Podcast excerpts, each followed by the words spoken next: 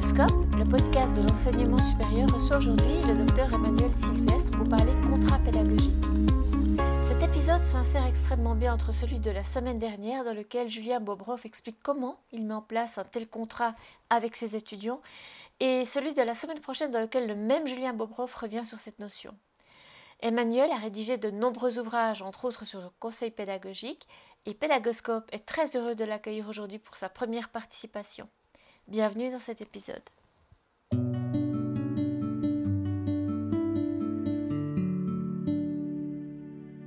Euh, bonjour Ariane, donc Emmanuel Sylvestre, euh, je dirige le centre de soutien à l'enseignement à l'Université de Lausanne, qui est un centre de, soutien pour euh, l'ensemble du personnel enseignant qui englobe les assistants, les maîtres d'enseignement et de recherche, les professeurs, les chargés de cours, etc.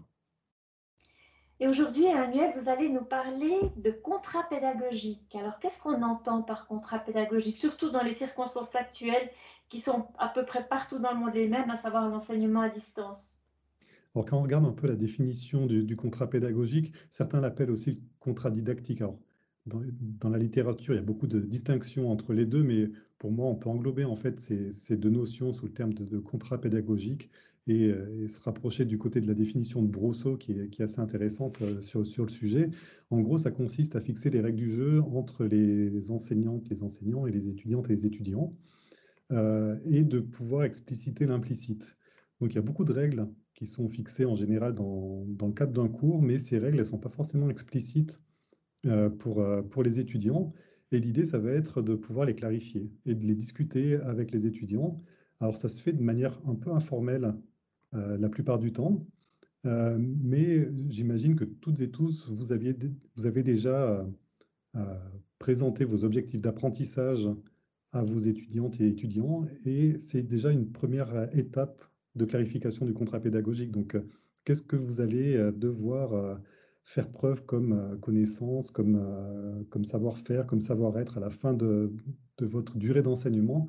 C'est déjà un premier point du, contrat pédagogique.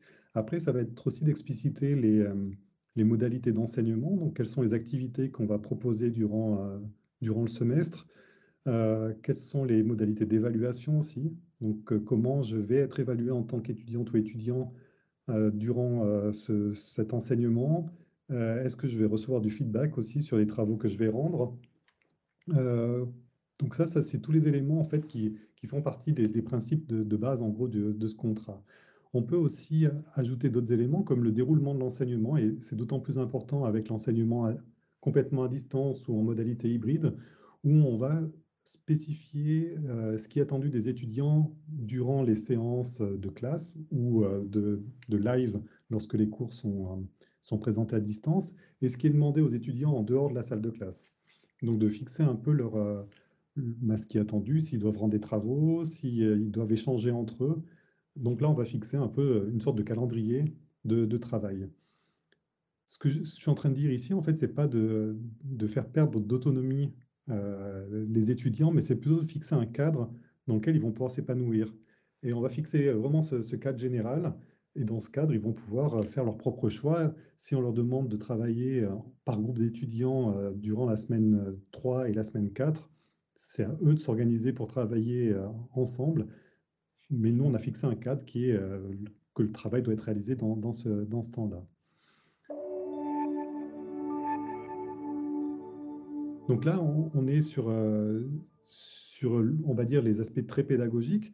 Il y a aussi des aspects qui sont peut-être un peu plus dans les aspects du, du savoir-être aussi, comment on va communiquer entre nous euh, dans, le cadre de cet enseignement. Et ça, c'est d'autant plus important avec l'usage du numérique où on a peut-être perdu aussi euh, le, contact euh, qui était peut-être plus naturel lorsqu'on était en, présentiel.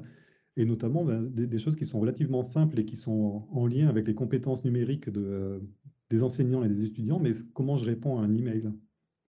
Ou si je dois adresser, je suis étudiant, je dois adresser un email à mon enseignant, comment j'adresse un email à mon enseignant, donc quelles sont les règles en fait de communication? Et puis, est-ce que je, moi, en tant qu'enseignant, je m'attends à recevoir des emails de mes étudiants? Est-ce que c'est quelque chose que je veux choisir dans le cadre de mon cours? Ou est-ce que je préfère que les questions soient posées, par exemple, sur un forum de discussion pour que l'ensemble des étudiants puissent, puissent y avoir accès? Donc là, c'est des règles que je vais pouvoir définir en tant qu'enseignant, de dire, ben, OK, je ne répondrai pas aux emails individuels lorsque c'est des questions qui portent sur le cours. Toutes les questions qui portent sur le cours, je demande que ça soit déposé sur, sur le forum et je vais fixer en fait des périodes où je vais répondre.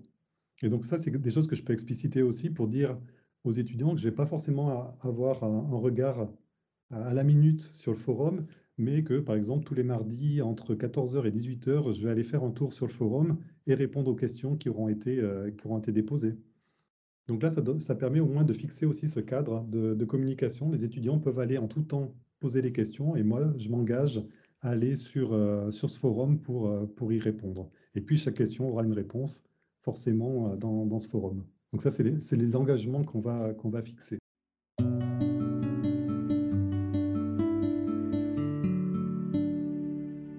Ça peut être aussi de fixer les règles de communication qu'on peut avoir lorsqu'on communique, euh, pardon.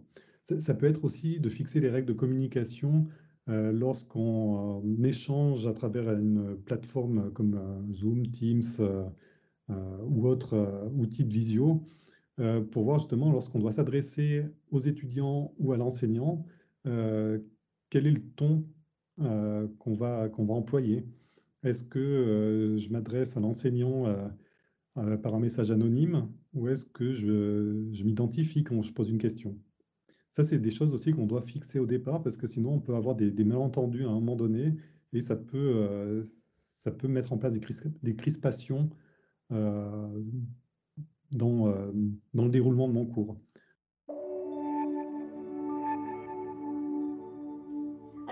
contrat, euh, il faut qu'il soit respecté par les deux parties. Qu'est-ce qui se passe si justement une des deux parties ne le respecte pas? euh, Là, j'imagine que l'enseignant va faire son travail, mais si les étudiants ne font pas leur part Alors, ça, c'est clair que c'est vraiment intéressant de, discuter, euh, comme ce qui a été mentionné, c'est si, si quelqu'un ne fait pas son job, comment, comment on gère la situation alors ça, c'est clair, on va le définir d'emblée. Dans le contrat pédagogique, on fait toujours le focus sur les objectifs d'apprentissage. On va expliciter au départ que pour que les étudiants puissent atteindre les objectifs d'apprentissage, bien sûr, moi, en tant qu'enseignant, je vais faire ma part de travail, je vais sélectionner du contenu, je vais proposer des activités, je vais donner du feedback, je vais proposer des ressources pédagogiques. Et puis ça, c'est une partie du job. Maintenant, pour que l'étudiant puisse atteindre les objectifs d'apprentissage, il faut qu'il fasse sa part de travail aussi, c'est-à-dire de euh, ben, prendre des notes euh, lorsque euh, je présente des éléments de contenu, même si je suis à distance, donc même si c'est un enseignement à distance et que les étudiants suivent le cours euh, via Zoom ou euh, via un système de, visioconférence, euh, la prise de notes, elle est importante aussi pour, pouvoir fixer les connaissances. je m'attends aussi que les étudiants puissent réaliser les activités qui sont proposées. Donc, s'il y a des travaux de groupe, par exemple, qui puissent, travailler. et puis, si je donne du feedback, qu'ils puissent utiliser ce feedback pour améliorer leur, apprentissage. Et c'est clair que qu'est-ce qui se passe si quelqu'un ne fait pas son job? Ben, Les objectifs ne seront pas atteints. Moi, en tant qu'enseignant, je m'engage à réaliser cette activité. Je demande à ce que mes étudiants s'engagent à réaliser cette activité-là. Pour les étudiants, c'est clair qu'il y a une sanction qui, qui, paraît aussi naturelle, c'est l'examen. S'ils n'ont pas fait leur part de job, ben, il y a peu de chances qu'ils puissent réussir l'examen, si bien entendu l'enseignement a été pensé dans, dans, le cadre de la cohérence pédagogique euh, qu'on peut retrouver, euh, qui est une notion clé en fait en, pédagogie. Euh, en tant qu'enseignant, moi, si je ne fais pas mon job, il y a un outil qui peut être utilisé par les étudiants, c'est l'évaluation de l'enseignement par les étudiants. Dans la grande majorité des institutions maintenant, des questionnaires sont distribués aux étudiants et souvent, c'est l'enseignant qui, qui, introduit en fait ce, type d'outil pour recevoir du feedback sur cet enseignement. Euh, et puis ça, ça peut faire partie du contrat aussi. Euh, d'expliquer que dans le cadre de mon enseignement, euh, à un moment donné, les étudiants auront à se prononcer sur bah, ce que j'ai mis en place dans l'enseignement et puis il y aura une discussion, ça fait partie du contrat également. Et là, c'est un moyen en fait de donner en retour à l'enseignant, quand on est étudiante ou étudiant, pour que l'enseignant puisse réguler après son dispositif. Merci pour ces éclairages. La semaine dernière, nous avions la chance de recevoir Julien Bobrov, qui est un professeur de physique qui a mis en place des stratégies. Il sera d'ailleurs aussi là la semaine prochaine. Je suis contente de vous avoir au milieu de ces deux épisodes parce que vous nous donnez un éclairage théorique.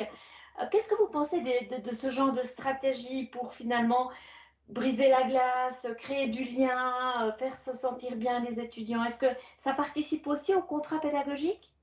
Tout à fait, et, justement l'exemple de Julien Bobrov est vraiment très intéressant, notamment lorsqu'il explique euh, les, activités brise-glace pour permettre aux étudiants d'allumer leur, webcam.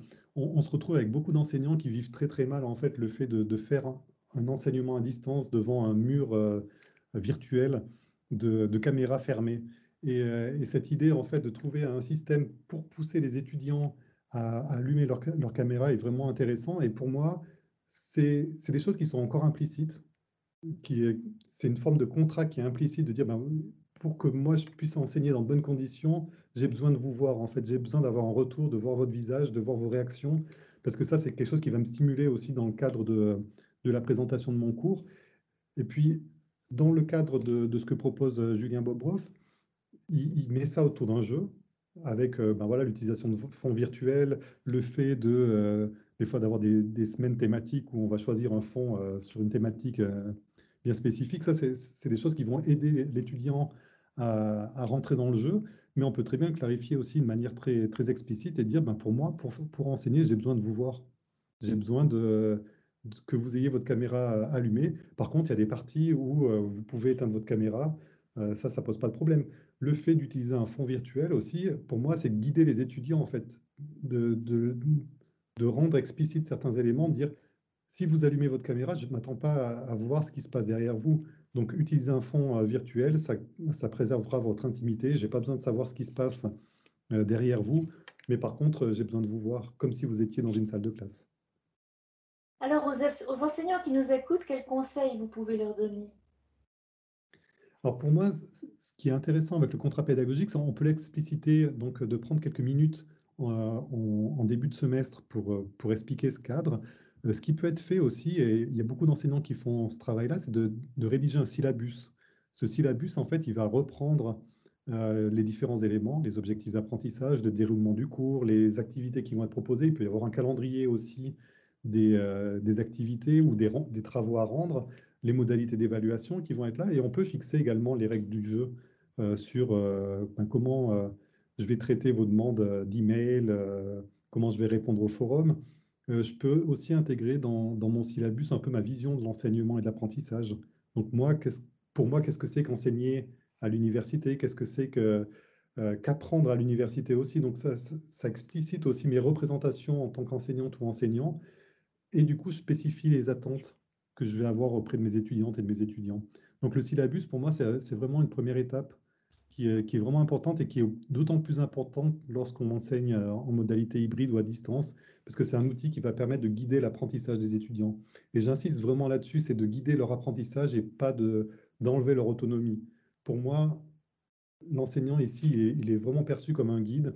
Il fixe un cadre, D'ailleurs, le cadre, il n'est pas fixé uniquement par l'enseignant parce que ça fait l'objet aussi, en tout cas, ça peut faire l'objet d'une négociation avec les étudiants, notamment sur, euh, sur les travaux à rendre. Euh, on se rend compte des fois, avec l'enseignement à distance, les étudiants ont, dû rendre beaucoup de travaux dans des périodes qui étaient euh, souvent les mêmes.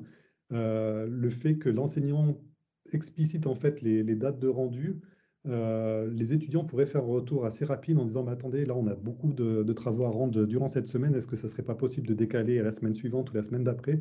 Et du coup, l'enseignant peut, rentrer en, matière en disant, OK, ben, on modifie un petit peu euh, le, planning euh, et, ça va arranger tout le monde. Donc ça, c'est aussi intéressant pour aussi travailler avec les étudiants sur ce qu'on entend souvent comme une surcharge de travail sur certaines périodes et donc d'étaler cette charge de travail sur, sur le semestre et que ça soit le, plus agréable pour tout le monde.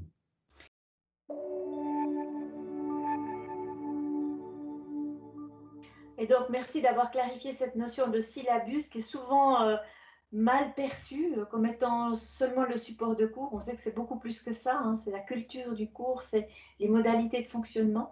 Merci d'avoir apporté ce point-là. Alors, le temps passe vite en votre compagnie. On en est déjà au mot de la fin. Emmanuel Sylvestre, un petit mot de conclusion? Donc, en mode conclusion, c'est vrai qu'on recommence un semestre euh, qui sera sur des modalités encore soit à distance, soit hybride. Pour moi, prenez quelques minutes pour, euh, pour expliciter en fait vos, vos choix vos et vos attentes vis-à-vis de vos étudiants, qui est un moment de discussion vraiment lors du, premier cours pour, pour fixer en fait le cadre qui sera, qui sera mis en place pour toute la durée du semestre et ne pas hésiter en fait à revenir sur ce cadre à, des moments clés aussi, peut-être en milieu de semestre pour voir comment ça se passe du point de vue des étudiants. On voit aussi qu'il y a beaucoup de, mal-être euh, côté étudiant euh, ces, derniers temps, c'est ressorti dans la presse. Ça permet de, voir un petit peu si, ça se passe bien. Et puis, euh, ben, du côté de l'enseignant, c'est quelque chose aussi qui, prend peut-être un peu de temps à penser, à mettre en place, mais c'est quelque chose qui va vous aider à, peut-être mieux gérer aussi euh, cette, période qui est complexe pour tout le monde.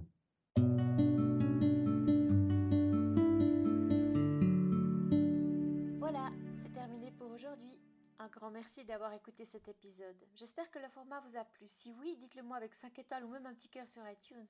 Et si vous n'êtes pas fan d'Apple, ce n'est pas grave, il y a d'autres manières d'aider et de soutenir Pédagoscope, comme partager ce podcast avec deux ou trois de vos collègues et vos amis peut-être. Cela m'aidera énormément à poursuivre cette initiative et qui sait, cela les aidera peut-être eux aussi. Vous retrouvez cet épisode et plein d'autres ressources sur pédagoscope.ch. N'hésitez pas à me faire part de vos commentaires ou même à postuler pour participer à un épisode de Pédagoscope si vous le souhaitez. Merci et à très vite pour un nouvel épisode.